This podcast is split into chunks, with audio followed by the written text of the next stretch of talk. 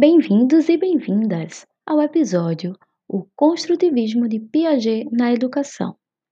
Esse podcast foi produzido por Maria Eduarda, Larissa Alexandra e Daniele Xavier, alunas da Universidade Federal de Pernambuco, em meio ao cenário da pandemia com o intuito de complementar nossos estudos e conhecimentos sobre as ideias que constituem a teoria do construtivismo. O construtivismo foi muito propagado não só na psicologia como na pedagogia. Na área educacional, houve a apropriação e a transformação dos métodos pedagógicos, o qual acarretou muitas reflexões sobre a sua eficiência na prática. Muitos pais criticaram as escolas que se diziam adquirir um ensino construtivista, com argumentos de que as crianças apresentariam um desenvolvimento mais lento e uma ortografia incorreta. Por outro lado, os elogios afirmavam que a escola ensinava a pensar mais que as outras, desenvolvendo uma certa autonomia às crianças. Atualmente, o termo construtivismo é designado a um conjunto de teorias e práticas que abrangem outros autores que iremos abordar logo mais. Lembrando que Piaget não era pedagogo e nem tinha intenção de desenvolver métodos pedagógicos, no entanto, seus conhecimentos têm bastante participação na educação, principalmente sobre o desenvolvimento infantil. Piaget tinha mesmo era a intenção de encontrar os mecanismos que possibilitam a construção do conhecimento através da interação do sujeito com o objeto do conhecimento. Nesse momento, iremos entender um pouco sobre as relações entre sujeito e conhecimento. Piaget tem como ideia fundamental o construtivismo, não considera o conhecimento como a reprodução de uma realidade independente de quem a conhece, levando em conta que o sujeito tem papel ativo na construção de seu mundo.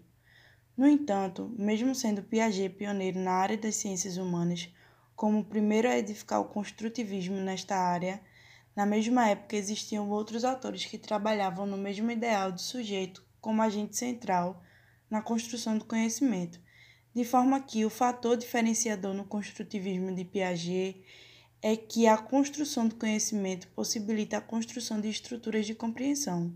Sendo assim, sujeito e objeto e estrutura e gênese estão sempre relacionadas, possibilitando o sujeito reconstruir o conhecimento sobre conhecimentos anteriores, seja a partir de uma disposição prévia, quanto construir social e culturalmente sobre produção anterior. Dessa forma, nascem a assimilação e a acomodação, que são conceitos centrais da interação mediada pelo sujeito na construção do conhecimento. A assimilação se dá quando o sujeito agrega à experiência a interpretações já compostas. Já na acomodação, o sujeito modifica a interpretação previamente estabelecida no intuito de entrar em equilíbrio com o meio. Portanto, a acomodação, por ser uma reestruturação da assimilação, não se configura sem assimilação. O equilíbrio entre assimilação e acomodação é a adaptação à situação. As estruturas se transformam por meio de um processo dialético e, por isso, Piaget procura no sujeito o centro organizador de suas próprias estruturas, tratando a construção do conhecimento constituída através de suas interações com o mundo e análogas ao que se constrói sobre ele e sobre si mesmo.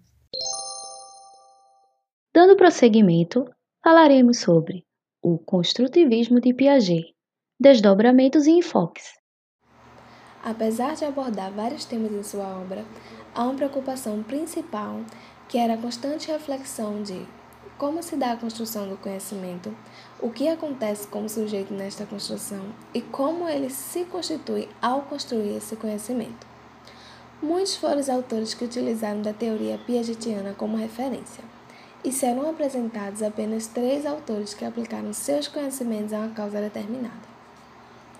Emília Ferreira tinha como a questão principal do seu estudo a construção da linguagem escrita, o qual concluiu que o processo não passa apenas de uma mera imitação, mas sim de um processo de construção por parte da criança. Sendo assim, a escrita é o objeto do conhecimento e, consequentemente, a criança passa a adquirir conhecimento e uma prática particular. Constance Kami teve como objeto de estudo os mecanismos de aquisição da álgebra pela criança. E assim como Emília, concluiu que a aritmética é o objeto do conhecimento a ser construído e não apenas uma técnica a ser desvendada. Com isso, fica evidente que as crianças também reconstroem a aritmética. Por último, Lawrence Kohlberg manteve o foco no desenvolvimento moral da criança e do adolescente, construindo o conceito de que o desenvolvimento moral acontece através de três estágios hierarquizados. No Brasil, as convicções de Piaget chegaram e se firmaram com o movimento das escolas novas, que apresentavam linhas de interesse no desenvolvimento moral, cognição, informática, afetividade, inteligência, na linguagem, pensamento e cultura. Já em relação à questão do conhecimento, para Lima, o meio força uma construção mais evoluída. De maneira oposta, Becker afirmava que o processo de construção do conhecimento era adquirido juntamente com o do próprio indivíduo. É possível perceber dois tipos de reducionismo da teoria construtivista, que se tornaram hegemônicos. Um que o transforma em uma psicologia monádica e outro em uma psicologia diárica.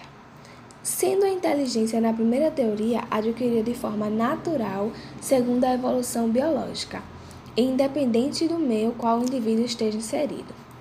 Se na visão monádica a interação não é essencial para a construção do conhecimento, na diádica ela é essencial, porém não com o mesmo sentido de Piaget. Por fim, as duas perspectivas têm a noção de construção de conhecimento oposta ao construtivismo, quando afirma que o desenvolvimento é construído pela pressão biológica ou pelo meio em que o indivíduo está inserido. E por fim, neste último bloco, refletimos sobre o construtivismo e a pedagogia. Piaget, apesar de não ser educador, tem grande presença no campo da educação. A teoria do desenvolvimento de Piaget inspirou o modelo de aprendizagem, contribuindo para o construtivismo ser amplamente empregado no contexto de ensino-aprendizagem. Para Catherine Fosnot, o construtivismo é uma teoria sobre o conhecimento e aprendizagem que descreve tanto o que é saber quanto como nós viemos a saber.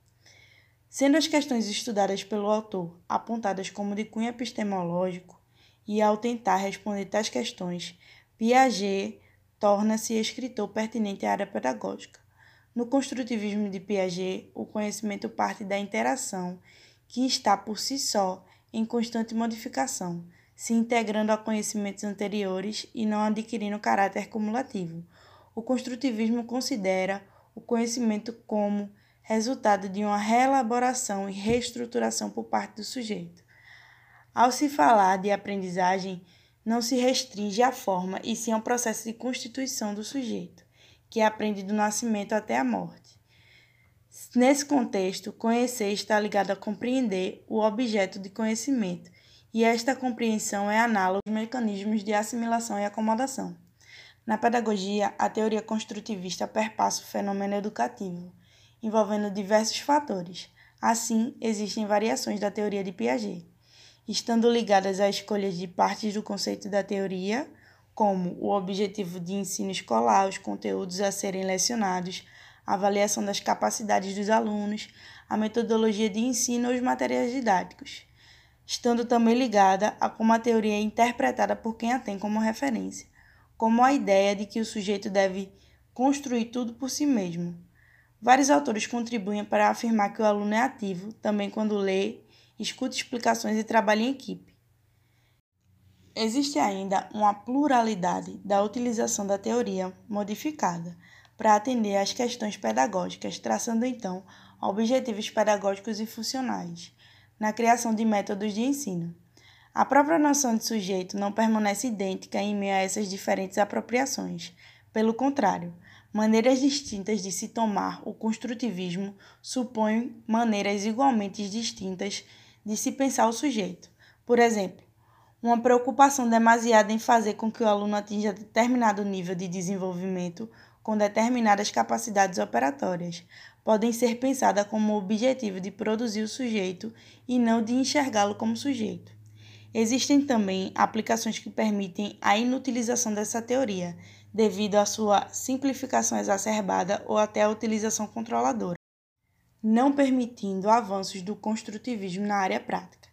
A teoria construtivista, apesar de muito utilizada na pedagogia, é também base no desenvolvimento de estudos ligados ao ensino, seja através de questões na área da psicologia educacional ou na construção de conteúdos escolares específicos. É alertado ainda que, ao reduzir a teoria construtivista a apenas uma técnica metodológica e a infância a uma sequência de estágio, reduz-se também a noção de sujeito. Este passa a ser visto apenas através de suas estruturas cognitivas que devem evoluir quando se utiliza determinados procedimentos. Sendo assim, faz-se necessário um diálogo aprofundado entre a teoria e a prática para manter o sujeito no centro do estudo, como idealizado por Piaget.